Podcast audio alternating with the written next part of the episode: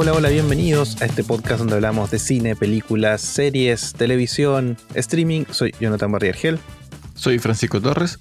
y esto es Función Especial Magazine. Eh, ¿Cómo estamos? Volviste a decir series dos veces. No, creo, creo que no. Estoy seguro que no. Sí, televisión creo. y series. No sé por qué dices series dos veces. ¿Cómo ha estado todo, don Jonathan? Bien, todo bien aquí. Em, sí, na- na- nada interesante, la verdad. Muy bien, va a ser un capítulo emocionante, parece. Eh, Estaba viendo porque me preguntaste eh, antes del podcast. No sé por qué no te lo guardaste. Hoy día es el Día del Patrimonio, pero es nacional. Lo que pasa es que hay, hay uno hay uno regional igual. Ah, que solamente sucede aquí. Eso querías decir. Sí, hay uno Ah. regional, que es como donde se repiten muchas de las actividades. eh, pero, pero este fin de semana, al igual pensaba que es raro, porque para cuando la gente escuche el podcast, esto ya pasó. Así que si pueden viajar en el tiempo, hay un montón de actividades que, que participar. em, pero todo, ya lleva hartos años estos días del patrimonio. Sí, sí, y la verdad que es un éxito. ¿no? Está súper bueno.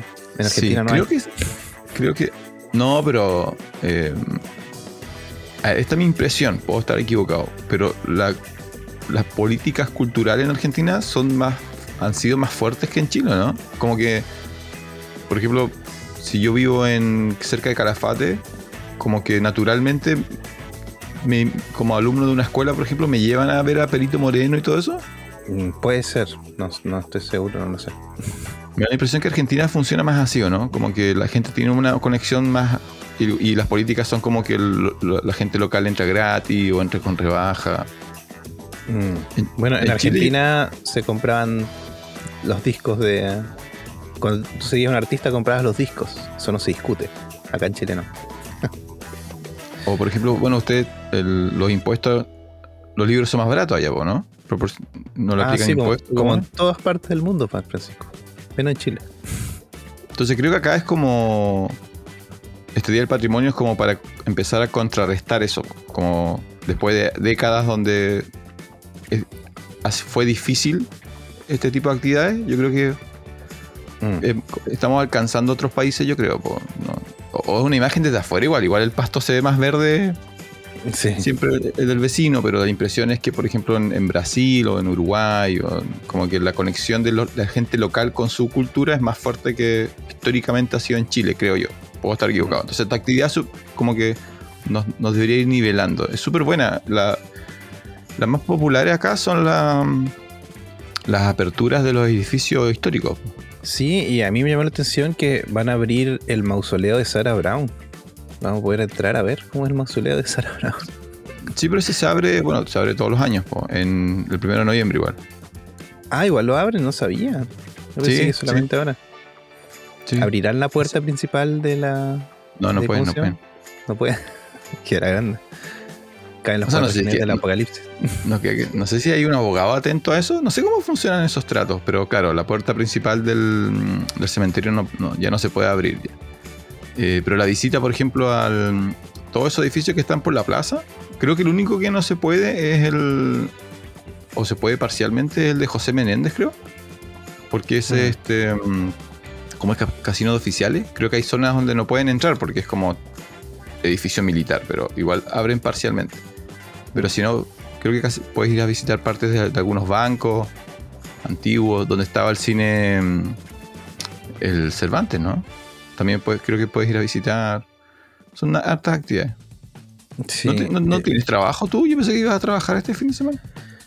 eh, no, no me han llamado. Pero voy a ir a hacer así imágenes. como- no, Claro, así y como- que el gobierno ya tiene sus audiovisuales. Pero mm, Ah, tirando palos. Tirando palos, don Jonathan. Ya digamos voy a los hacer nombres. unos ¿no? videitos. Voy a hacer unos videitos y van a ver que son mejores y van a contratar. Mejor que- Este, pero Oye, sí, en, sí. en el norte, no sé si en Valdivia algo así, iban a abrir como la corte de apelaciones y van a simular un juicio de Darth Vader. van a llevar a alguien vestido de Darth Vader, van a hacer un juicio y la gente puede ir a ver. Pero ¿y cuál es el, el sentido del. Yo no sé qué ¿Cuál es el objetivo de la cultural, actividad? cultural chileno sea que sea Darth Vader, pero. Pero eso, Sí, van a hacer un ah. juicio a Darth Vader por sus crímenes. Hasta la mitad íbamos bien, porque yo pensé, ah, ya van a. Porque en realidad la gente no sabe cómo funcionan los juicios. No, la mayoría no. Y, Y reconstruir, por ejemplo, un juicio histórico sería interesante, así como si se pudiera hacer el... A la misma Sarah Brown, pues. El, el, juicio cambiazo, por ejemplo. No sé quién es cambiazo, sorry. ¿Cómo no vas a saber quién es cambiazo? No mienta. Ya vamos a tener que hacer un podcast de historia entonces. Cambiazo era un jugador de la selección argentina. Sí, pero ese apellido era como italiano, ¿no? ¿Se, decía Cambiazo? Cambiazo. Cambiazo es italiano. Sí. Cambiazo. No, pues este era español. Bueno, pero así con entonces la Semana del Patrimonio, que em, estoy casi seguro que el segundo semestre, cerca de la fecha del descubrimiento del estrecho, a nivel regional se repite. Estoy casi seguro. No sé la mm. fecha específica, pero sé que hay uno en el primer semestre y uno en el segundo semestre.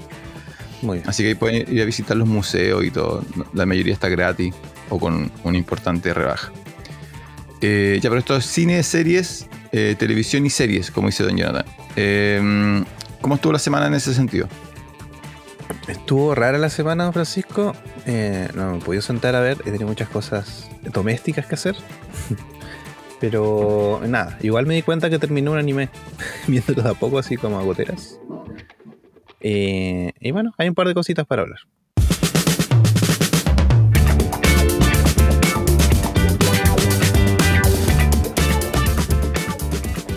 Pártete entonces, ¿por qué anime viste completo? Ya, muy bien. Em, vi un anime que se llama Blue Lock. Em, que se trata de. Ah, ¿por qué lo vi? Porque cuando fue el mundial, ¿te acuerdas? Salió una noticia, decía el anime que vieron los japoneses para lograr llegar a. No sé si llegaron a la semifinal, ¿te acuerdas? Dije, ya, supercampeones. Y no, era uno que se llama Blue Lock y yo no tenía idea de lo que era. Así que lo fui a ver empecé a verlo hace dos semanas. Eh, y sin darme cuenta terminé la temporada. Yo pensé que el anime tenía fin ya, pero no, termina inconcluso todavía. Y, es muy interesante la forma en la que abordan el tema. Bueno, ¿de qué se trata? Es un. Hay un personaje principal, todos juegan al fútbol, ¿cierto? Eh, es llamado por una carta a un, a un experimento que van a hacer. Eh, y pronto nos damos cuenta, el gobierno está financiando en Japón este experimento. Y es que lo van a tener a, muchos delanteros juveniles encerrados por un tiempo en un complejo que se llama Blue Lock. Y donde van a explotar sus capacidades para tener un eh, única persona ganadora de este experimento y que va a ser el mejor goleador de la historia de Japón y va a ser reconocido y tener nivel mundial, etcétera.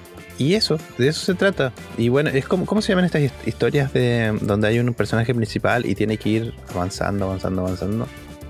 Y siempre es como joven, como shonen, ¿no? Sí, shonen, shonen. Ya, como Naruto. Y, y bueno, y el anime se centra en algo que es súper raro. Que en el fondo, por un lado sí, eh, como que le sacan la foto al fútbol japonés.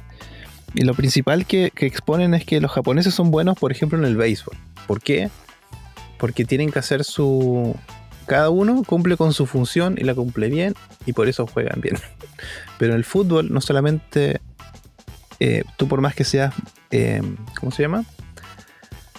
Eh, metódico en tu entrenamiento o seas técnicamente muy hábil, el fútbol siempre tiene algo que es que, que, superpola todas esas cosas, o sea, se sale de, ese molde. Y por eso dicen que los japoneses son malos en el fútbol porque ellos no destacan, por ejemplo, los delanteros. Y el resto del mundo todos tienen buenos delanteros y por eso ganan. y, y, lo que hablan es del ego del delantero, de que tiene que ser mezquino, que tiene que ser siempre no dar pases, sino que siempre ir para adelante y ser el mejor y hacer solamente su cosa. Lo que él sabe hacer y listo. Y así sería el mejor. Entonces lo enfrenta a todos los delanteros. Aunque jueguen en equipo, siempre hay reglas que los enfrentan. Eh, y bueno, después hablan de habilidades especiales que tienen que tener los delanteros, etc. Es entretenido el, el, anime, la verdad. Bueno, tiene que gustar el fútbol en todo caso para que, que sea más entretenido. Em, y bueno, y aparece siempre mencionado, no sé, fútbol, futbolistas de talla mundial como Messi, Ronaldo. Cada tanto los mencionan. Eh, y eso, eso en el fondo no, no, termina así porque justo cuando están por avanzar la última parte donde van a jugar contra una selección. Termina el, ¿Cómo se llama? El, la temporada. Eso, eso es Blue Lock. ¿Tú sabes si continúa? No sé si continúa, la verdad. No, no me fijé antes de empezar a verlo. ¿Cómo haces tú? Según Wikipedia, dice que sí. Que te ha confirmado una segunda temporada. Em, Porque igual el, manga es reciente, ¿no? El manga está en proceso. Pero no sé digo, el, en el que se basa lo que vi, eh, parece que es el 2018, 2018, 2019, una cosa así. Sí, no sé qué tan bien le está yendo. Esa es mi duda. Em, yo no sé si hay páginas en inglés donde uno puede observar eso. Eh, como dices tú, tuvo un, un, hype en el, durante el mundial, yo creo que por razones obvias. Y luego no, no sé si ha ido bajando o, o se ha equilibrado simplemente. Eh, nosotros con mi compañera Sillón intentamos ver, ver la serie, eh, la abandonamos. De hecho, ella, me ella llegó motivada un día. Dijo, oye, hay un, un anime de fútbol, veámoslo. Y dije, ya. Y como, como ella hizo la propuesta, como que le metió ganas, como que intentó así como ser súper positiva y nos rendimos yo creo que como en el tercer capítulo, una cosa así, cuando ya tienen demasiado este monólogos internos. Ah, es que sí, hay una parte que igual es intensa, que es cuando él empieza a ver el como a hablar del futuro y empezar a tratar de ver las jugadas que van a pasar. Es súper denso. Ya, hay un momento donde, donde hablan demasiado, eh, pero ese es un error del director en realidad, o en realidad no sé cuál es el proceso, cómo, cómo hacen esto, pero claro, en el manga eh, el ritmo del manga es distinto, leer algo es distinto a escuchar algo. Entonces, claro, esos monólogos internos están en el manga, pero la forma en la cual lo procesas es distinto, porque, claro, cuando estás leyendo algo eres como un agente activo, ¿no? Tú estás leyendo. En cambio, cuando estás viendo algo eres más pasivo, entonces eh, se nos hizo inaguantable el, los constantes monólogos internos sobre qué es lo que podía pasar con la pelota y el centro y el cabezazo. Entonces, eh, lo abandonamos. Em, yo continué un poco el manga, pero el manga igual se, vuelve. Se vuelve agotador porque no, no pareciera. Em, hacia dónde. No pareciera ser obvio o tener claro el autor hacia dónde va a ir.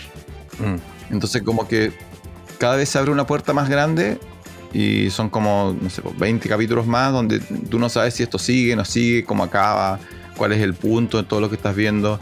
Si realmente el tipo va a llegar a cumplir su premisa, que es que eh, deberían llegar al mundial. Uno imagina, ¿no? Como que el, punto es eso. Eh, pero como no es ficción, como que, quedó atrapado como en esa línea de, ya, pero ¿cuánto puedo mover la fantasía y cuánto puedo regular el, no, pero igual es ficción, porque. No, no, no sí, pero que tiene super velocidad y es super velocidad, eso no existe. No, es, ficción en el sentido de que el. Si, si en un capítulo él dice Japón gana el mundial, nosotros tenemos parámetros en la realidad como para decir, eh, no sé. Mm. Que es como la, ventaja de, de de repente decir como eh, no sé, Goku salva al universo y es como, bueno, ya, deja, en ese momento tú ya te, subiste a un carro donde hay extraterrestres. Entonces, ah, ya, perfecto, así como, esto es 100% fantasía.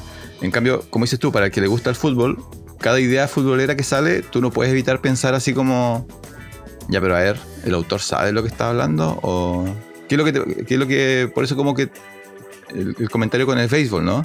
Esa teoría de que el béisbol es más como un grupo y el fútbol es más egocéntrico.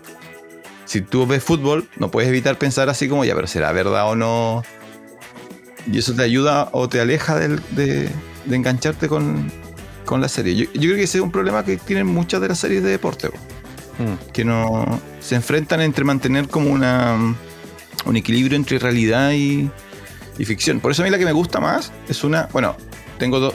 Voy a hacer una mini recomendación. Eh, ¿Tú has visto este Haikyuu? No. ¿Es la, de, voleibol? sí, esa es excelente, po. Esa es excelente, po. Porque la serie eh, está muy bien ambientada en, la lógica del voleibol, pero además su, principal tronco es como humor. Hmm. Entonces te permite como verla tranquilo y no estar como evaluando si lo que está pasando es real o no. Entonces cuando, cuando un niño de... Porque cuando los personajes en Japón son todos niños, los chenen. Cuando el niño de 16 años salta eh, 2.5 metros en el aire, tu mente no dice así como, eso no es posible, sino que dice así como, ah, ya está bien, es una comedia, así como riámonos todos juntos, disfrutemos todos juntos. Y, cuando pasan los momentos emocionantes o emocionales, eh, estás totalmente atrapado. Entonces Haikyuu funciona súper, súper, súper bien. Y hace unos años atrás, hace varios años, años atrás ya, eh, una serie de fútbol americano que se llama iChill eh, 21, No, no, Eh, no sé. igual logra lo mismo, igual logra exactamente lo mismo de llevarte como por el lado del humor y una vez que te atrapa con el humor, te, te mete al lado más emocional y funciona súper bien y la serie está terminada, po, porque de un principio tú sabías cuál era el objetivo de los personajes, llegar a la final de un campeonato nacional, ¿no? En Mm. cambio esta es como Japón va a conquistar el mundo del fútbol eh, y no sé, po, suena como mucho ficción, ¿o ¿no? Suena como... ¿No? Nunca lo O sea, tú. por lo menos en el anime, el objetivo es tener el mejor jugador, el mejor delantero del mundo. el mejor delantero para llevar a, a Japón al éxito mundial. po. Claro, pero no, no llegar al mundial, precisamente, sino que el mejor delantero del mundo. Ese es el problema, po, viste que no sabemos cuál es el, cuál va a ser el momento, el, el peak, ¿no? Así como cuándo va a iniciar el último arco. Que podría ser como. Bueno. Me acordé de. Tuviste Shaolin Soccer, ¿no? Sí, obvio que sí. Igual, pues, ¿viste? Igual es como comedia. Parte, la primera media hora es pura comedia. Y luego igual es como. Ya igual quiero que ganen. Así como. Aunque es todo absurdo lo que pasa, igual funciona. Yo creo que en ese sentido, Blue Lock no es muy buena la, la Es adaptación. muy seria, yo creo. Es demasiado seria. O sea, igual tiene ¿Cierto? momentos para el humor, pero es seria, porque habla de- te- del egoísmo y de otras cosas. sí, como lo- los sueños personales y la meta en la vida y sacrificarlo todo. Entonces, eh, no sé. Eh, pero Ah, no, antes, la animación. que. dale. Dale. No, dale tú. No, que, que en términos de animación está, está bien, sí. Sí, está, bastante bien animada. Sí, igual no tiene tantos recursos porque el fondo todo sucede entre cuatro paredes, entonces no necesita muchos sí, escenarios. pero logra un buen equilibrio de mm, integrar como esta nueva tecnología digital. Mm. Como que hay, claramente hay cosas como hechas más tradicionalmente y hay cosas como hechas más por, por ordenador. Pero no sé, no, no me resultó tan chocante. Mm. Pero no, denle una oportunidad. 24 capítulos no es tanto. 24 capítulos, 20 minutos. Es como un, Es como todas las películas que no vi. Igual te demoraste, te demoraste dos semanas, igual te demoraste algo, ¿no? Y claro, es que entre render y render, entre que hago esto y después me digo, ah, mira, un capítulo. Sí, pero un, un render te da como para tres capítulos. Ya, pero Blue Lock, eh, ¿dónde lo viste específicamente? Porque está en todas En- partes. Crunchyroll lo vi. Ya, lo viste en Crunchyroll. Sí. Sí, y también, que me había olvidado, pero terminé con mi hija, empezamos a ver, por eso co- contraté con un chirro, eh, Spy for Family o Spy X Family, ¿cómo se llama? Creo, Eh, que, creo que literalmente es tienes que decir la X. Ah.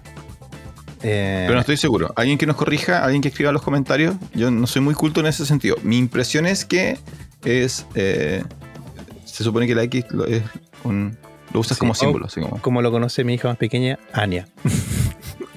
Solo Anya. Eh, y por eso contamos con Chirol y lo terminamos ayer. Cada tanto vemos unos episodios con mi hija cuando tienen, tenemos tiempo los dos. Y nada, muy divertida. Muy divertida. Me muero de la risa con esa serie. Así que eso, no voy a hacer un review. ¿Tú la viste? ¿Tú- ¿Leíste los episodios? eh, Infantil. No, no la, no la estoy leyendo porque porque la estamos viendo con mi compañera Sillon. A ella le gusta mucho. Eh, a mí, yo la encuentro, de nuevo, encuentro que, que es como súper eh, bien lograda en el sentido de... mm, El manga, de hecho, sabes que son, son como capítulos cortos. No sé si, te si has notado que algu- algunos capítulos son como una historia antes del break y otra historia después del break. Sí, sí, sí. Eso es literalmente porque el manga funciona así. El manga en el fondo es como historias cortas de la vida de ellos. Entonces, Mm. y es, es muy libre eh, la temática central. No es como otros mangas que son como muy narrativamente pesados. Esto es como... El, el manga comparte mucho el espíritu del, del anime de ir contando pequeñas historias de él, de ella o de, o de la niñita Ujú. o del perro incluso. Eh, entonces está súper bien adaptada en ese sentido. po, y de mantener esta idea de, bueno, para los que no saben, eh, ¿cómo podemos explicar de qué se trata? Porque en el fondo, si explicamos la trama, se escucha como serie, pero en el fondo es una comedia, ¿no? Es un Ah, super espía, es un super espía que tiene que infiltrarse en un país enemigo, Como Alemania del Norte, Alemania del Sur. claro, Claro que era No, este Alemania del oeste, sí, Este. Don Jonathan, sí, por si sí, acaso. Perdón, era Corea del Ya. Claro, es como un espía de una Alemania que tiene que meterse en la Alemania de al lado para descubrir el plan maestro que, que podría llevar a la destrucción de su propio país y para poder ingresar y mantenerse y lograr información exclusiva, tiene que formar una falsa familia con una falsa hija para que la hija ingrese a una escuela y teóricamente se haga amiga o se conecte con la familia del, del enemigo principal. Y resulta que, claro, el, el papá es un super espía, un super super espía, que accidentalmente consigue que su falsa esposa sea una super asesina y la falsa hija es psíquica.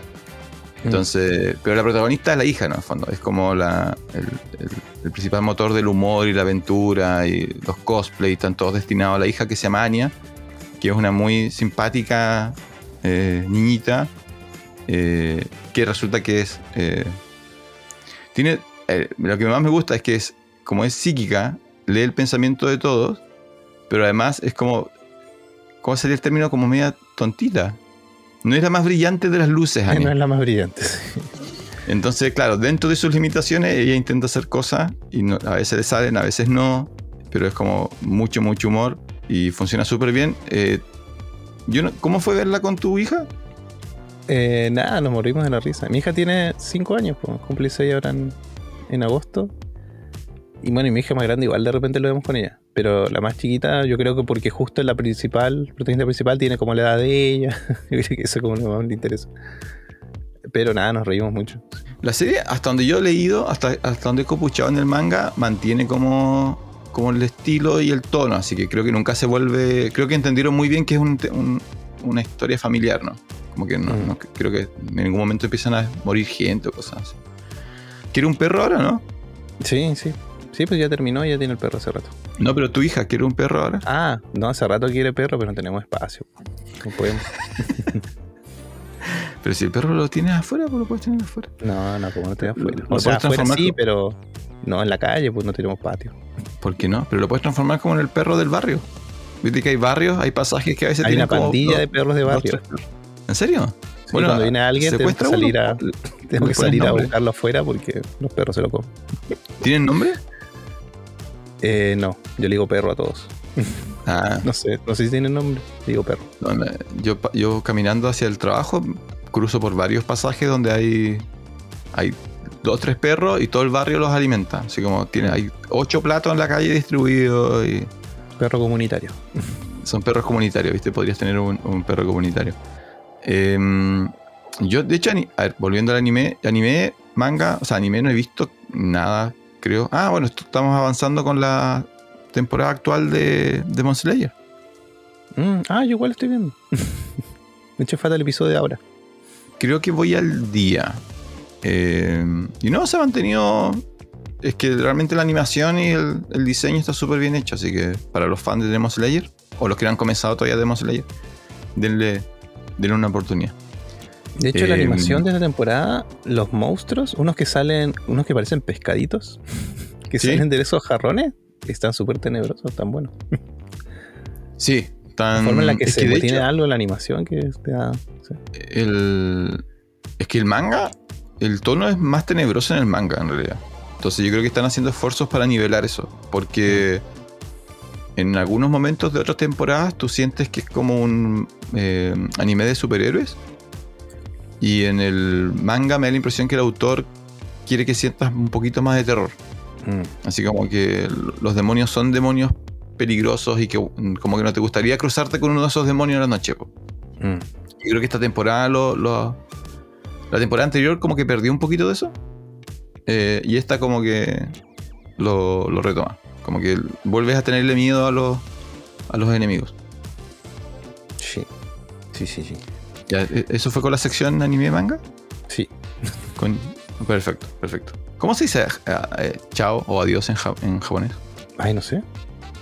No me acuerdo. Porque, ¿cómo- ¿Cuál es el saludo? ¿Cómo es hola? Yo sé que brindis es pen pen. Ah, Salud. Sabes el brindis nomás. Eso, peligrosa, peligrosa referencia. Eh, Es con, con, ah, Konnichiwa, ¿qué cosa es Konnichiwa? ¿Hola? Konnichiwa, Oh. es hola, pero en chino o japonés, no sé. No, sé, japonés, no, japonés. no me quiero meter ahí. Bueno, ya, no nos metamos ahí. Eh, ¿Qué significa? ¿Nani? ¿Qué? Nani. perfecto. Eh, ah, retomemos. Ah, yo también una serie, po. Pero es un Muy cambio 100% de, de tono, sí. Eh, hace como dos, tres semanas, o cuatro semanas, o que pasa rápido el tiempo.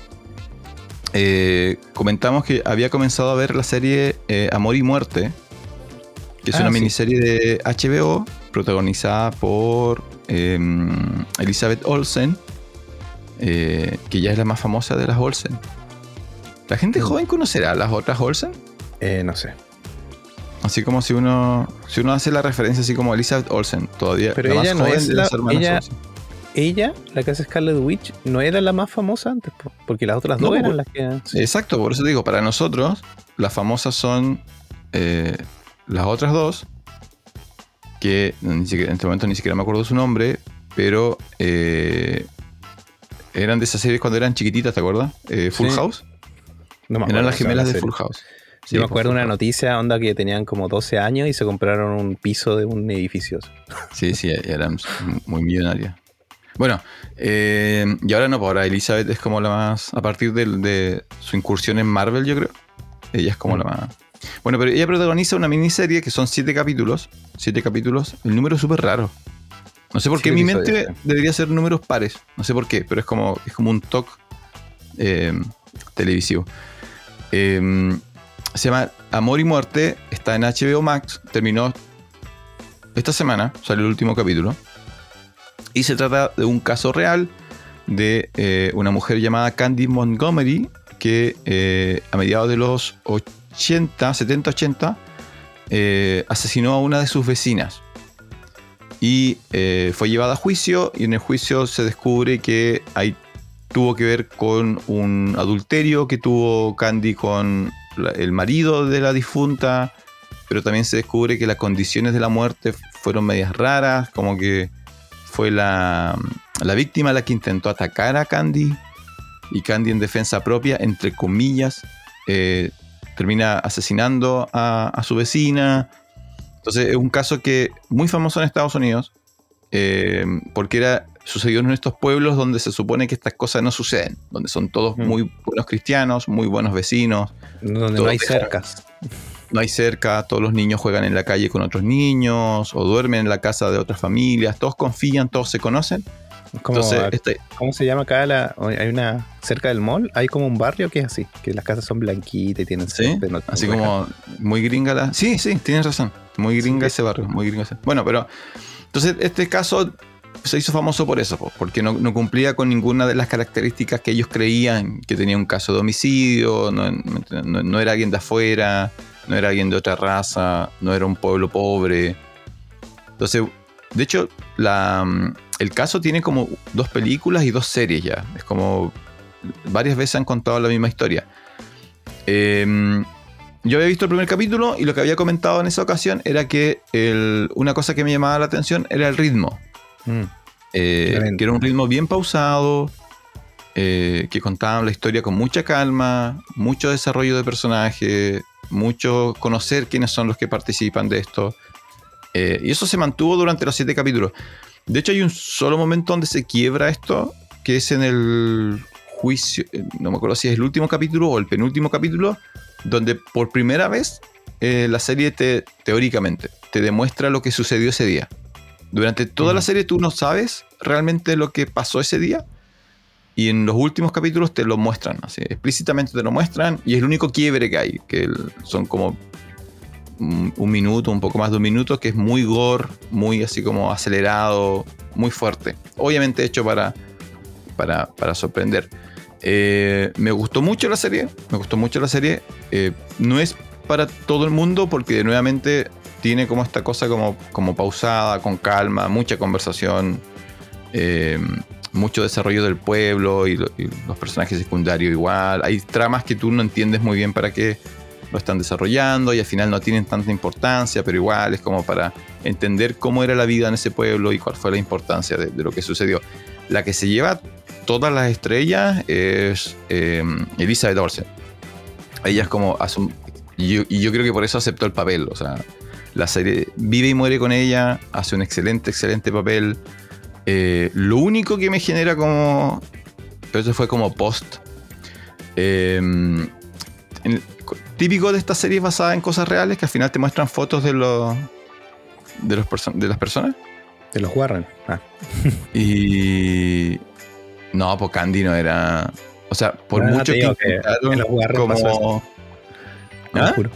Que el conjuro pasó eso, que la película de ciencia ficción al final te muestran los Warren de verdad, que eran unos viejitos.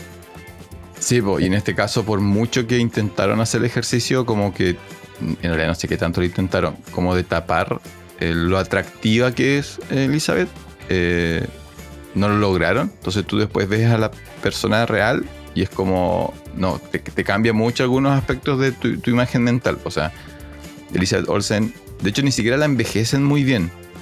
Como que es la única que se ve un poquito rara. Como que a todos los otros le crees que son adultos como de 40 años y ella como que todavía se ve un poquito muy joven. Entonces, eh, de hecho hay, un... Hay un su, contraparte, el, el marido con, con el que tiene el adulterio, eh, a todo esto que raro usar la palabra adulterio. Lo que pasa es que la serie usaba mucho la palabra adulterio. En chileno no, no- creo que nadie usaría esa palabra así como adulterio. He tenido un adulterio. Adultera. En Argentina, en- en Argentina, ¿cómo se, cómo, ¿cuál sería la palabra? Eh, cornudos, no. no Sí, sé. ¿cierto? Poner los cuernos, cosas así. Bueno, pero adulterio. Voy a seguir el tono en la película. Entonces, el, el personaje con que tiene el adulterio es Jesse Plimons, que para la serie le pidieron como envejecerse y engordar. Entonces, igual resulta como un poco increíble. Porque después yo vi las fotos y en las fotos reales los personajes sí estaban como en el mismo piso de. como se veían de la misma edad y se veían como del mismo tipo. Entonces, pero bueno. Pobre Jesse, no, no era necesario engordarlo tanto. Eh, y de hecho, hay- una serie que salió el 2022 en Hulu donde cuentan la misma historia, la misma historia de Candy, pero la protagonista es Jessica Biel. Ya. Y estuve viendo fotos de Jessica Biel y a ella la, la hacen calzar mucho más. Es que es súper raro. Pero y esa- esta salió el 2022. El 2022 hay una serie que se llama Candy, que también es una miniserie, son cinco episodios y cuentan exactamente la misma historia. Pero en vez de Elizabeth es Jessica Biel. Y el 2023 eh, sale eh, Amor y, eh, y Muerte. Eh, no, pero buena la serie, buena la serie. Para los fans, tú eras de esos que miraban todas esas series de Discovery Channel, ¿o ¿no? Sobre asesinatos y... O sea, de repente hacemos zapping y quedamos pegados, sí. Eh, Ya. Bueno, la de Tetris es como Discovery Channel.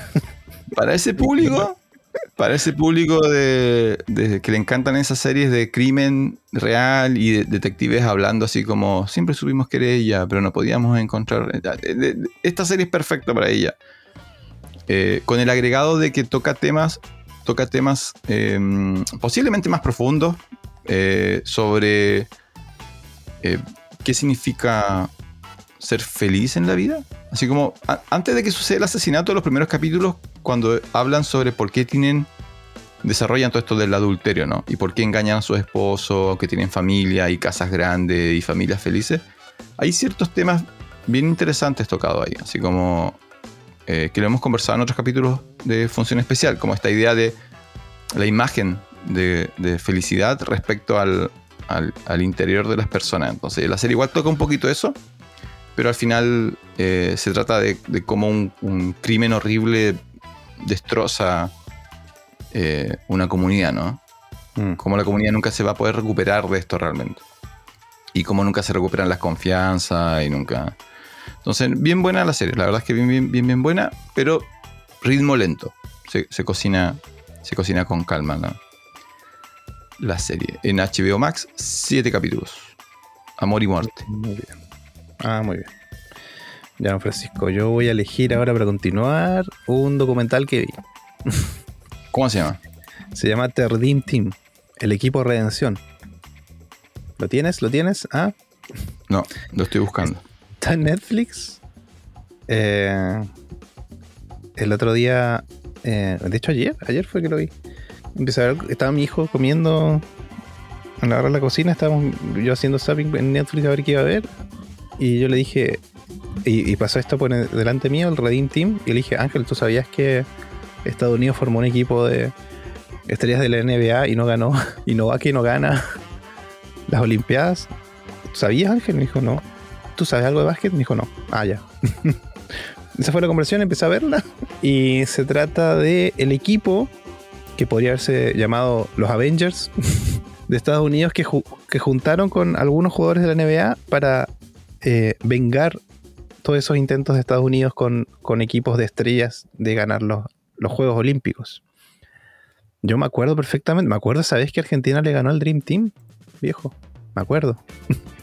Estalló Argentina, me acuerdo. Bueno, en el fondo es eso, un documental del 2022, si no recuerdo mal, o por ahí, 2020, 2022, que habla sobre este mm, equipo y lo que más habla en el fondo es es raro el documental. Primero está hecho por ellos mismos, o sea, está hecho por, por parte de la NBA y, y todo.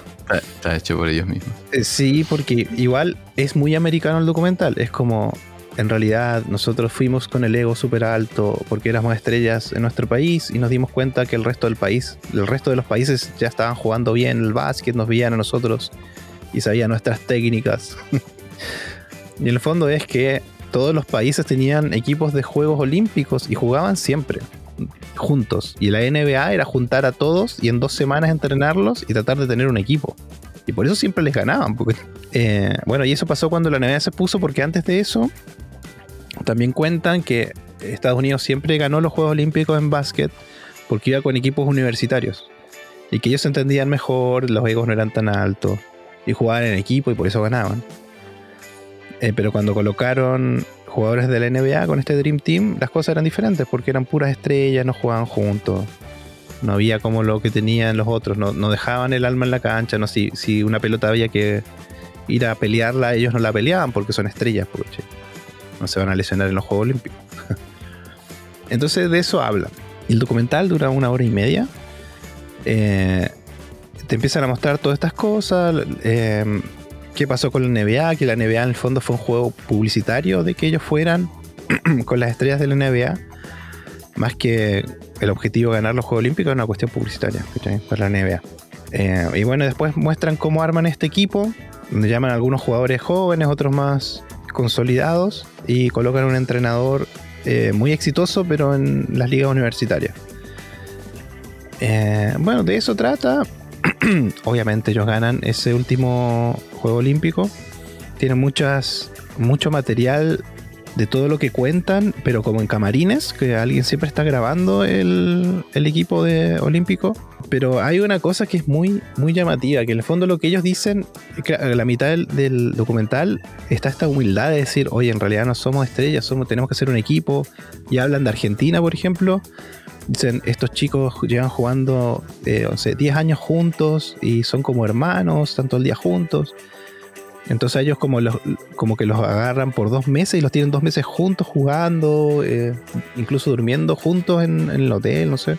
Y que todos los días el entrenador le lleva a alguien de Estados Unidos para que le hable, para que ellos como que sientan que están representando un país, Y llevan, no sé, eh, a soldados y un soldado que perdió la vista. Es como muy, muy así todo el documental. Esto pasó el 2008. Y ellos se ven como súper humildes y como después eh, entra un jugador que, ¿cómo se llama? No sé si es Kobe Bryant. No, no es Kobe Bryant. Ah, sí, Kobe Bryant es. Está Kobe Bryant, LeBron James. Kobe Bryant es el que falleció hace poquito, ¿cierto?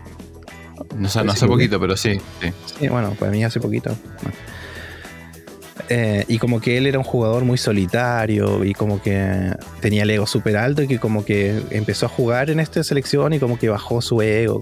toda esa historia como de humildad y después llegan al mundial y lo primero que hace uno, no sé si es LeBron James o Wade, y va y le pega un, pechazo a un jugador de España que era su compañero de equipo y lo tira al piso. Y le cobran falta, porque una falta súper violenta, ¿cachai? Y después muestran a ellos riéndose de eso. Y digo, ya, hasta ahí llegó la humildad estadounidense, ¿cachai? Como que se rían del otro, ¿cachai? Como que dijeron, ya, yo acá vengo a plantarme, eh, soy americano, qué sé yo. No sé, ahí me cayeron súper mal después de eso. sí, porque tú, ¿cómo estás contando? ¿Para qué lo cuentan así, caché? Lo tiene que haber contado de otra forma. Porque en el fondo lo que dicen es como, miren, él, yo juego con él, somos hermanos en mi equipo, pero acá estoy representando a Estados Unidos. Y páseme la pelota porque lo primero que voy a hacer, lo voy a romper el pecho al no sé cuánto, un jugador español. Y va y le pega un pechazo y el otro estaba sin pelota. ¿Viste cuando hacen pantalla? Uno está, Ya. el español está Se lo tomando en serio, se lo tomando en serio este. Pero es que es demasiado agresivo. Encima es como contra España, ni siquiera contra Argentina. Sí, y. Salen los latinoamericanos y los latinos, no, los latinos este. Iberoamericano. El latino parlante, el latino parlante. Sí, así que eso. Y bueno, terminé de ver el. el- me dejó un sabor súper raro. El. Porque en el fondo no. se- A ver, tú en el documental puedes elegir la porción de la realidad que cuentas. Y bajo eso armar un relato, ¿cachai? Y podrían haberlo armado completo bien, como que ellos. Realmente era redención, porque no era una redención de vengar al otro, sino que de ellos, de bajarse el ego, ¿cachai? Y tal vez mostrar esa parte, pero mostrar otra parte donde el tipo diga, en realidad me pasé, ¿cachai? Como fue demasiado duro, no sé, y seguir, ¿cachai? Así que eso, es entretenido, si te gusta el básquet, es entretenido porque ves, bueno, parte de la historia de qué pasó ahí, que realmente ellos la pasaron mal, cómo Estados Unidos va a perder un mundial de básquet, o sea, Olimpiadas, Olimpiadas. es que el mundial de básquet igual lo perdió, después, Sí, pero creo que los mundiales han perdido más. sí. Creo que es menos Y- consistente en los mundiales que en los, en los Olimpiadas. Claro, y después hablan de Manu Ginobili, que en esa época recién él estaba entrando, parece, en, en la NBA, estaba a punto de entrar. Eh, bueno, y Manu Ginobili ahora le hicieron una despedida increíble, uno de los mejores jugadores de la NBA, ¿cachai? En el fondo, en, un momento como que lo, dicen bien, es como, oye, en realidad nosotros nos quedamos en el pasado y todo el mundo está jugando bien al básquet. Que el fondo lo que pasa en el fútbol, ¿te acuerdas que antes era Brasil sí o sí, le ganaba a todos? Era imposible pensar que perdiera, ¿cachai? Pero después todos los países empezaron a jugar más fútbol. Y ahora ya no está, ahora es más peleado, ¿cachai? O sea, igual siempre hay países mejores, pero. En el, bueno, el fútbol es diferente igual. El fútbol tiene esa co- cota de, de suerte o de injusticias que hace que otros eh, países puedan subir más, ¿cachai? Pero Croacia, Croacia son menos habitantes que, que la mitad de Chile y, y quedaron, quedaron segundos, terceros. Bueno, en fin. Así que es el documental de, de Rodin Ah, en fútbol. Vale, me perdí. Porque Sí, igual sí. son buenos para el básquetbol. Los croatas sí son buenos para el básquet, sí o sí. sí. De hecho, para. ¿sabías sabías que para el waterpolo? No, no sabía. Sí, son, son dominantes. Esa, esa parte de Europa son dominantes en waterpolo. Ah, muy bien. Qué interesante para el waterpolo mundial. Son buenos para todos los deportes. Creo que todos los deportes como bajo techo son, Y son poquitos encima, ¿eh? Croacia. son poquitos. O sea, sí, ¿cuánto? Eh, yo la duda, que, la duda que tengo es, ve, ¿tú ¿tienes, ¿tienes referencias de documentales deportivos con cuál comparar o este fue como tu primer documental deportivo en 10 años? No, eh, hace poco, el año pasado, vi el de mm, The Last Dance Ah, ya. de los Pero ese Chicago es otro estilo, po. Sí, ese documental está bueno. Ese es súper bueno, según. Ah, ya, por eso, eso te iba a decir. Ese, este no alcanza, nos acerca a eso. No, esta es una historia. No, o sea, los americanos, cuando salió, porque esto es el 2022 parece. Sí. Cuando salió el documental deben estar así como en un fire, porque, porque está contado con una narrativa muy americana, así como, oye, somos humildes, pero si vamos a romperle el pecho al otro, le vamos a romper el pecho. Porque quedaste traumado con esa jugada. Sí, no, malísimo. Que no, no muestra juego limpio. Encima el otro, no- el, el otro fue a visitar al español el día anterior para decir, hey, ¿cómo estás? ¿Cómo está la familia? Es Pau Gasol, es Pau Gasol. Sí. En español. Ya, Pau Gasol. ¿Cómo está la familia? Y lo entrevistan a él también, pues. Yo que él ni salgo en, en el documental.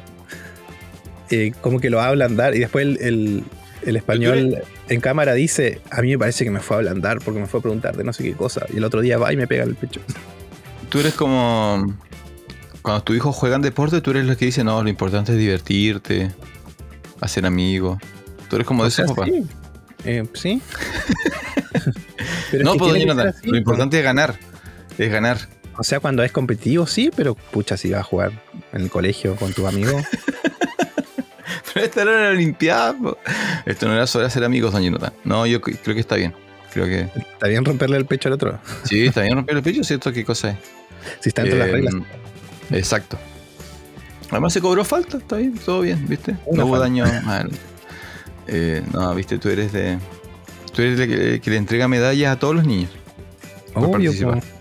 Cuando sean grandes se dirán, pero cuando son niños no. No, no.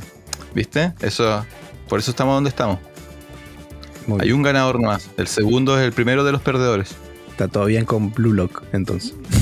¿Quién dijo eso? A ver, ¿el, el segundo es el primero de los perdedores? Ah, no sé. Todos, todos los segundos. Ah, eh, ay, ¿Cómo se llama esta película? El de Will Ferrell conduciendo autos. La balada de. Pero Jonathan, tienes que apoyarme.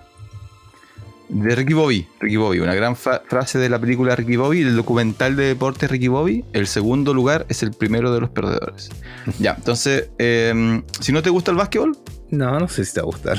Bueno, es que Ya, igual perfecto. hay como detalles que son interesantes, pues saber que, que le fue mal. lo que pasa es que el, el de Jordan, yo se lo recomendaría a gente que no ve básquetbol. Ah, sí, pero es que sí, sí, épico. Es como la, la- locura y la. el- lo sociópata que es Jordan traspasa la frontera del. Ya bueno.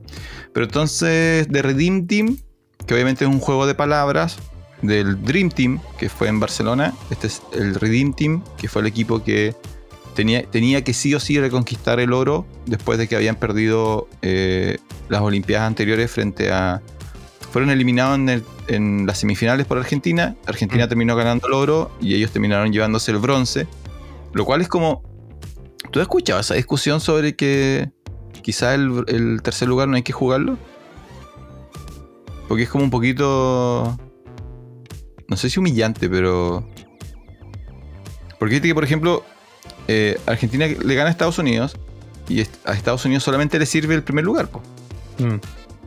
Entonces que te hagan jugar el tercer lugar y que tengas que esperar al otro día para la celebración y tengas que ir a pararte ahí con la medalla que no quieres, a poner cara de que gané una medalla, pero en realidad me siento como un perdedor. Es, Bueno, pero es que bajo esa óptica la plata también no es tan querida, porque no, Sí, pero la plata estuviste ese día, po. Y yo no quería. La plata no quería estuviste, la plata. estuviste en la final, perdiste la final. Entonces, claro, no, no hay cómo eliminar la plata, po. Pero el bronce es como, particularmente como dices tú, para equipos que tienen que ganar sí o sí. O sea, cuando Brasil gana el bronce, no, no, se si- celebra en Brasil. bronce, no. O por ejemplo, ¿viste, ¿has visto eso en, o en Pero, las finales? ejemplo, ¿Has, vi- para- has visto para- cuando, cuando se sacan la medalla al tiro? Cuando, Sí, le ponen, pues, cuando eh, le ponen la medalla y se la sacan al tiro así como, no, Bueno, en Argentina pasó el mundial, cuando se quedaron segundos, se la sacaron todo, no querían subir. Es todo un tema, ¿eh? Sí. Porque igual se entiende, ¿no? Pero como- el bronce está bien para equipos chicos, porque che, habría que tener como una regla especial, así Chile, habría que preguntar, ¿quieren jugar por el bronce? Chile, sí, pues un bronce para Chile, imagínate. Pero si, si te acuerdas que, o sea, no, no te acuerdas, El- la- la- la- lo que más se celebraba en Chile antes de la Copa América era el, el tercer lugar. Mm. Pero está Claro, bien, pero era para, era para nosotros. ¿no?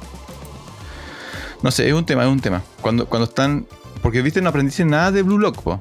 El, el ego. El ego. El, el ego. El bronce no, le sirve, no le sirve al ego. Eh, decirlo, pero en ese, ese programa de Blue Lock, si tú quedabas eliminado de alguna fase, no podías entrar nunca más en la vida, quedas bloqueado para entrar a la selección de Japón. o sea, era el acuerdo, pues el acuerdo era. Te arruinaban la a, carrera. a como, como a 500, ¿no? Eran y es como- 100 primeros. Ah, no, sí, claro, que- 500. Los que, los que quieren ingresan, pero si pierdes una vez que ingresas, no puedes nunca más postular a jugar a la selección. Sí, Era una cosa así. Era una apuesta a todo o nada. Eh, ya, pero entonces, espérate, ¿qué más vi yo? Ah, ya, ok. Eh, oye, ya llevamos como, como 50 minutos. Entonces, no Oh, sé. volví a ver en Brujas, pero yo creo que lo voy a poner en. en. en Instagram. Voy a poner mis comentarios sobre ver en Brujas. Que además la vi yo por segunda vez. Y mm, la vio mi compañera de sillón por primera vez. Así que fue una experiencia interesante. Eh, quiero hablar de la, de la mentira que es eh, Better Call Saul. Ya no hay vuelta atrás. No hay, no hay vuelta atrás. Es una gran, gran mentira. Eh, no hay cómo sostenerlo. Ya no. No, no. No pasa nada con Better Call Saul. Nos faltan dos capítulos para terminar ¿Ya? toda la serie. Ah. Y no, va de mal en peor. No, no hay caso. Eh, mantengo mi posición.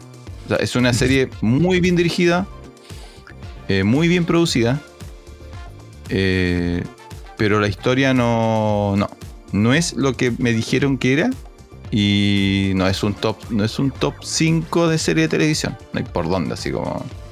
Definitivamente tenías que haber visto eh, No, pero eso no, basta, basta de excusas. No, no, una serie se sostiene por sí misma Y no, no hay por dónde, no hay por dónde. Así como fácilmente se me ocurren 10 series, no, no, no, 10 es mucho. Unas 5 series que están fácilmente sobre ella. Eh, creo que había algo interesante. Yo la verdad quiero investigar, no sé si tú lo investigaste en el momento, no sé si la serie se vio afectada por algún hecho particular, eh, por alguna huelga de guionistas, por O algo sea, de a Bob producción. Le dio un ataque al corazón. Ya, ok. Sí, Ahí. dejaron de grabar.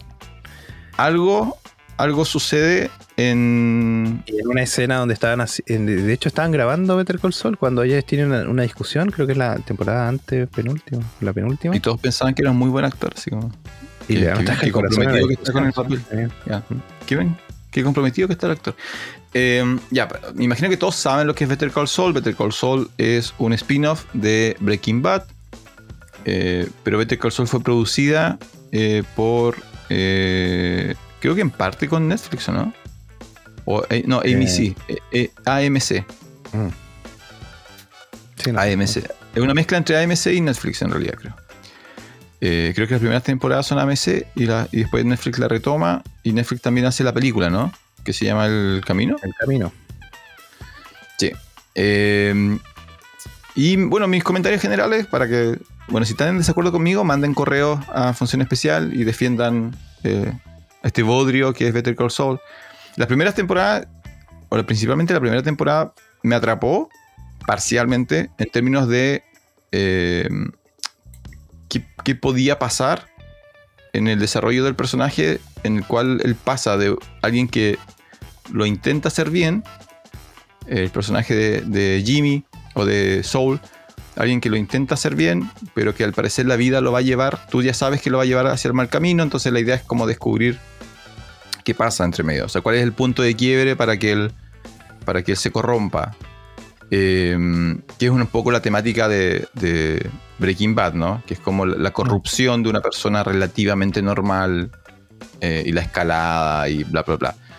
Eh, pero en algún punto, se, para mí, se me hizo insostenible, como que no, no, no hubo ninguna transformación, particularmente la de la mujer, particularmente la de Kim, nunca me convenció. Así como no, no, no te podría justificar yo, no te podría explicar o vender eh, cuáles son los hechos que hizo que cada uno de estos personajes se corrompa y se transforme como en la peor versión de ellos. Eh, Y como eso no lo logró, no, no puedo. Eh, o sea, no, me enganchó. po. O sea, no me interesaron los personajes. Así como que no. Si no le creo al personaje, no le creo a su historia y, las cosas que suceden, eh, pierden impacto. Pero está súper bien dirigida, está súper está súper bien hecha. eh, así que vale la pena verla, yo creo. Pero, pero no es esto que, que en algún momento me vendieron, que era como. Esta maravilla que, de serie que podía competir con. Primero decían que era mejor. Bueno, tú, tú lo encontraste mejor que Breaking Bad, ¿no? Sí, sí, encontré mejor. Ah, yo no tenía uno de estos casos porque dicen que esto es mejor que Breaking Bad, pero bueno, no sé. Eh, yo no terminé Breaking Bad tampoco, así que no. Pero ¿por qué no te fijas en esos portales especializados que tú ves cuando yo digo que es malo? No, no, porque, porque creo, creo que lo hemos conversado. Yo creo que el tiempo, esto es una apuesta en el tiempo. Yo creo que el tiempo me da la razón en el sentido de que eh, a medida que los años avancen, va a bajar el número de referencias hacia Better Call Saul. Donde las grandes series, las verdaderas grandes series, con todo respeto, de no puedo estar equivocado, es mi, eh, mi- mi sensación, nunca envejecen de esa manera. O sea, hoy día, hoy día si tú haces un ranking de mejores series, en el top 5 va a estar The Wire y va a estar Soprano. Entonces, eh, el efecto de, de- de haberlo vivido en el momento, ya todo eso se, se- se filtra. O sea, como si alguien ve Sopranos hoy día, se va a encontrar con una serie que se so- sostiene súper, súper, súper bien. Yo no sé si en 10 años más alguien ve, mi apuesta es que si en 10 años más alguien ve Better Call Saul, no, no se va a mantener bien. Esa, esa es mi apuesta. A, a ver si, si función sigue, anótalo. Si función sigue acá en el 2033, tenemos esta conversación. Anótalo ahí en tu. En tu- el 20 si estamos el 2033, yo voy a meterme a Google voy a poner hazme un episodio de función especial y va a estar listo. sobre este tema. Sí. Ya, pero en 10 años más me preguntan de nuevo. ¿Y sabes por qué, por qué me interesa este tema? Porque esta semana creo que terminó eh, su session. ¿Ya? ¿La cachai? Sí, sí.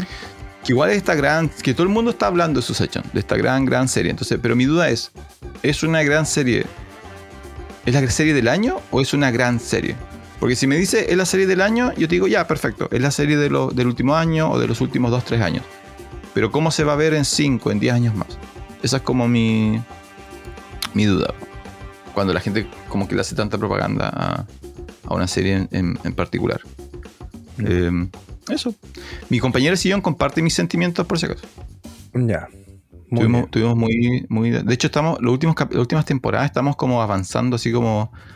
A fuerza, así como a fuerza de voluntad, ir avanzando porque realmente hay un momento donde. mm, tú- ¿Aquí también te acuerdas de los capítulos? Mm, Bastante. Mm.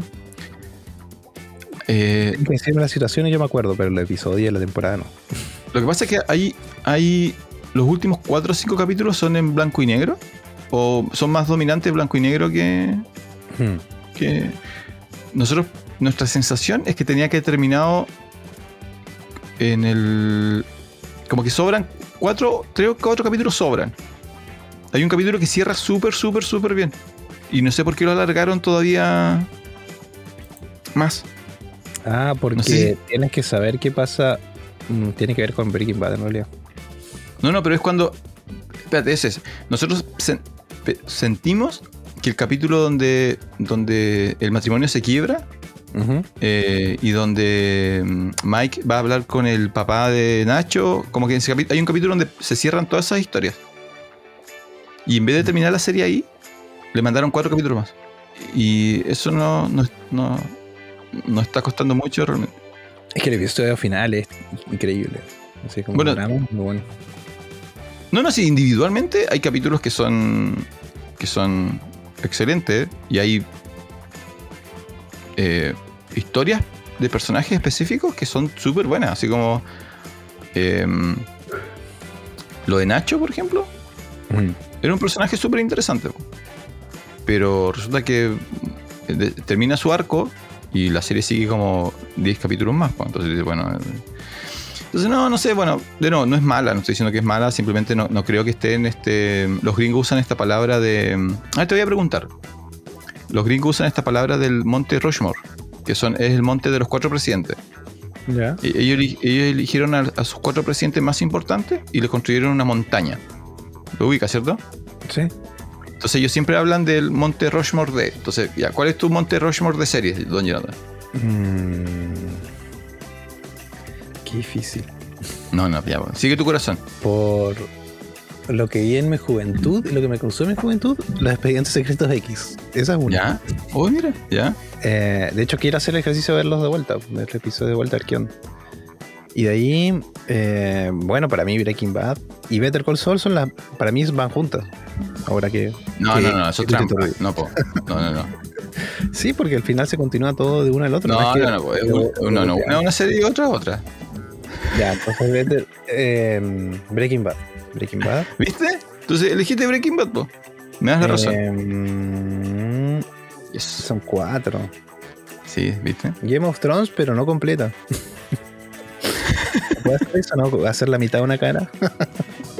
No, no, o sea, tiene que ocupar un espacio, pero, o sea, no es necesario que lo justifique realmente, sino que es como, claro, si tuvieras que construir un monumento a las cuatro principales series, expediente, hasta ahora llevas Expediente X, Breaking Bad, Game of Thrones, te falta una.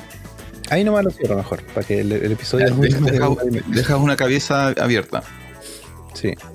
Pero bueno, de nuevo, yo creo que, que cuando la serie salió, eh, mucha gente presentó Better Call Saul como esta serie que podía competir a ese nivel. Yo no estoy de acuerdo, pero eso no significa que sea mala, sino que significa que está en el top 10 o en el top 15. Es como, todavía sigue siendo como de lo mejor eh, a tu disposición, pero me, que me decepcionó, me decepcionó. Yo esperaba otra cosa y me, me dejó como en el, como en el aire.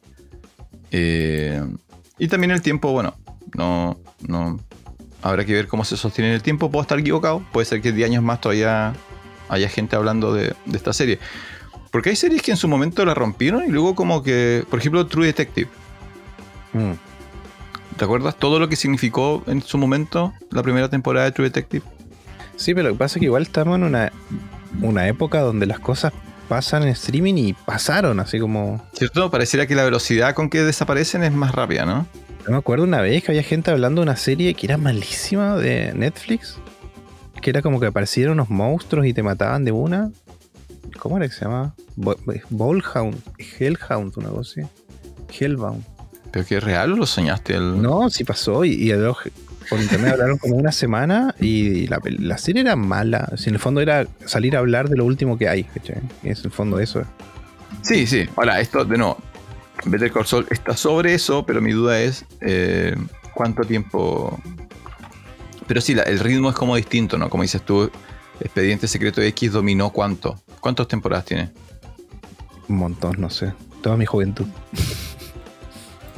Apuesta, ¿cuánto? No sé, ¿ocho? ¿Cuántas temporadas crees que tiene? A ver, vamos a buscar rápidamente. Igual tengo la sensación de que es, casi 10.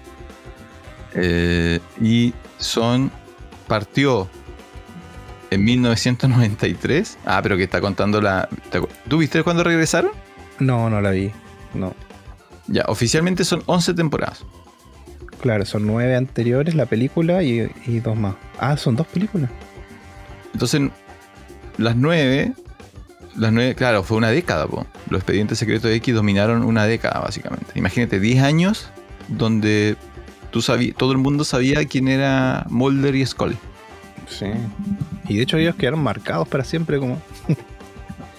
bueno, ella... Eh, no, ahora se está recuperando. Sí, ahora, pero ahora recién. Estamos hablando de... Ella estuvo en Sex Education de Netflix, donde hace un papel muy bueno de, de mamá psicóloga. Y él estuvo en.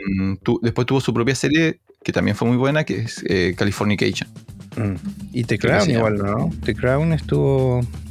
Sí, ah, ah, hizo papeles ella, creo. Eh, pero bueno, eso con, con, Better Call con Better Call Saul. Una excepción para mí, pero igual, bien, de lo, de lo, mejor que puedes encontrar en Netflix, pero no era lo que, lo que me vendieron. Entonces es un caso así como de, de expectativas versus, versus realidad. Y si no están de acuerdo, escríbame, pues. A ver quién, quién grita más fuerte. Vengan de uno, aquí eh, los con un cabezazo en como, el pecho. Como Kobe, como Kobe a Pavo Gasol. Tú sabes que lo hizo a propósito, ¿cierto? Tú sabes que eso se pues llama mentalidad de mamba. Sí, lo hizo. Y él, es aplaudido por eso, pues. Mentalidad de mamba. Sí, pues, porque la, No, no, no. Lo que pasa es que la lógica era que, que, mm, que ellos sentían que se habían ablandado. Sí, está bien como ser tan famoso y la plata. Entonces, y como que la sensación era como que los otros países lo querían más. Claro, pero es diferente cuando hay un balón en juego, cuando hay una lucha real del juego, y ahí tú te pones fuerte, ok, pero el otro tipo estaba parado buscando la Grande Kobe, grande Kobe. Entonces, porque la idea era que, pero sale, ahí sale la entrevista de los otros, ¿no? Cuando los otros le dijeron que no le creían. Sí, pues. Sale todo, todo ese juego y se ríen, y se ríen del hecho. Eso es lo que más. Sí, po, porque, no, por lo absurdo, po, porque no le creen, porque, dice, porque le dice, porque saben que son mejores amigos, pues Kobe y, y son mejores amigos. O era mejor amigo, descansen en paz. Entonces, cuando Kobe le dice, eh, voy a hacer esto, a, mí, a uno de mis mejores compañeros de equipo, el otro nadie le cree, y cuando lo hace es como, oh por Dios, esto es como en serio, así como estamos jugando en serio. Pero eso es súper famoso, tú sabes que en Jordan y Barkley, bueno, ¿qué, tanto sabes de básquetbol tú? Bueno, Jordan y Barkley en, la, cancha se dan como, como caja y al otro día iban a jugar golf juntos. Mm. O Magic y Larry Bird. Es como una mentalidad muy gringa, así como de, en la cancha todo vale. pero por eso ganan, ¿viste? Y nosotros festejando un tercer lugar. Bueno, nosotros los chilenos, tú tienes, tú, ya tienes tu. ¿Cuántos mundiales tienes tú? Como tres, ¿no? ¿Cuántos tienes? Cuatro. Tres, tres estrellas en la camiseta. Pero yo no soy argentina, yo vivía allá, ¿no? ¿Tres o cuatro? Ah, tres, porque el, claro, el primero en llegar a tres fue. Brasil, ¿Brasil o Alemania? No, Brasil. Mira, historia del fútbol. Antes la Copa del Mundo era otra. No es el diseño que conocemos ahora. Y el primero que ganara tres mundiales se llevaba la Copa a su casa. O sea, en Brasil, en una vitrina, tienen la primera Copa del Mundo, que parece un florero. y después fue Alemania.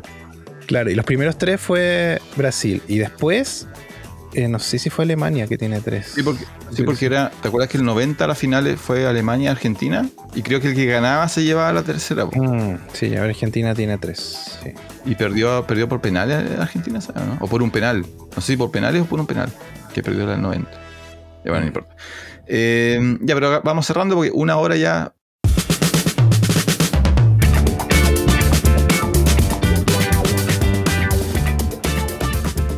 Entonces, Don Jonathan descubrió eh, Blue Lock y te gustó lo suficiente como para verla completa. gustó, un anime pero de, no me- de Sí, pero no me enloqueció, tengo que decirlo. No me enloqueció. Claro.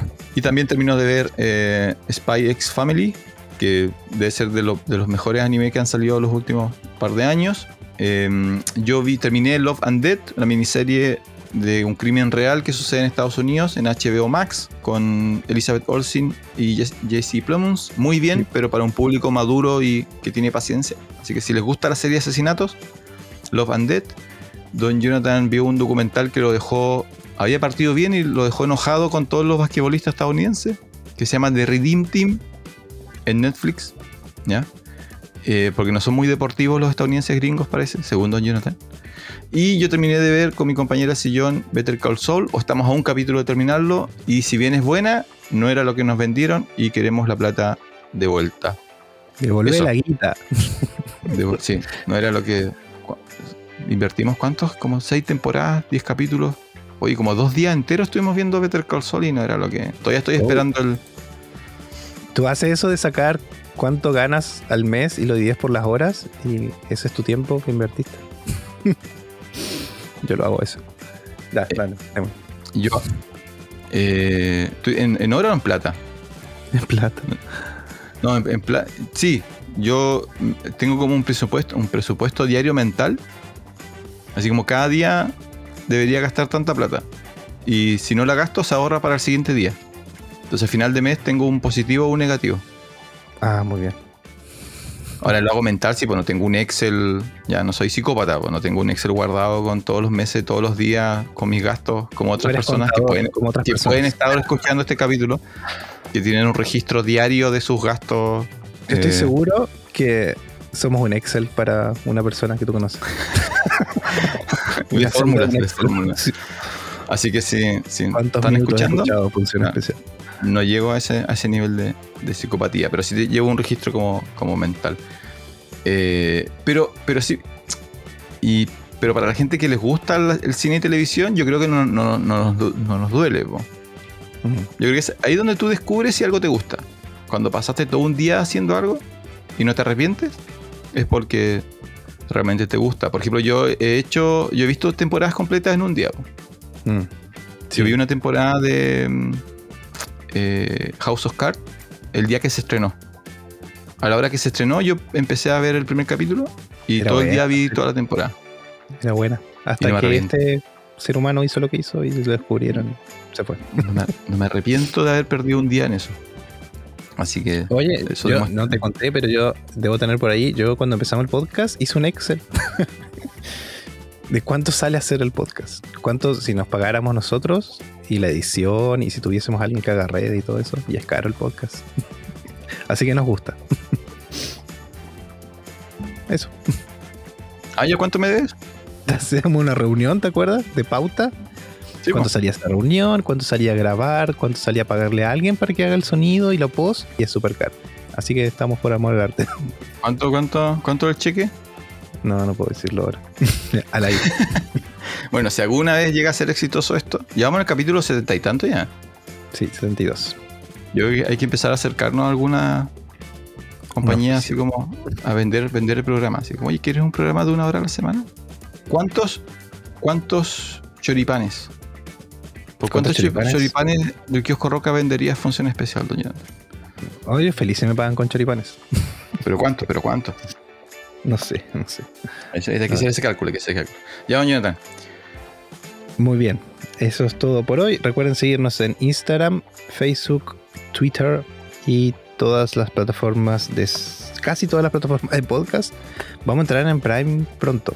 En Amazon Podcast Prime, no sé cómo se llama. ¿Estás hablando en serio? Descubrí la fórmula, sí. sí. No hay que hacer una, una cosa, pero vamos a estar. Así que eso, soy Jonathan Barrier Gel. Soy Francisco Torres. Este fue el episodio número 72 de Función Especial. Magazine. Adiós. Eh... Oye, bueno, nos pasamos. Sí, pasamos. Hablamos mucho anime.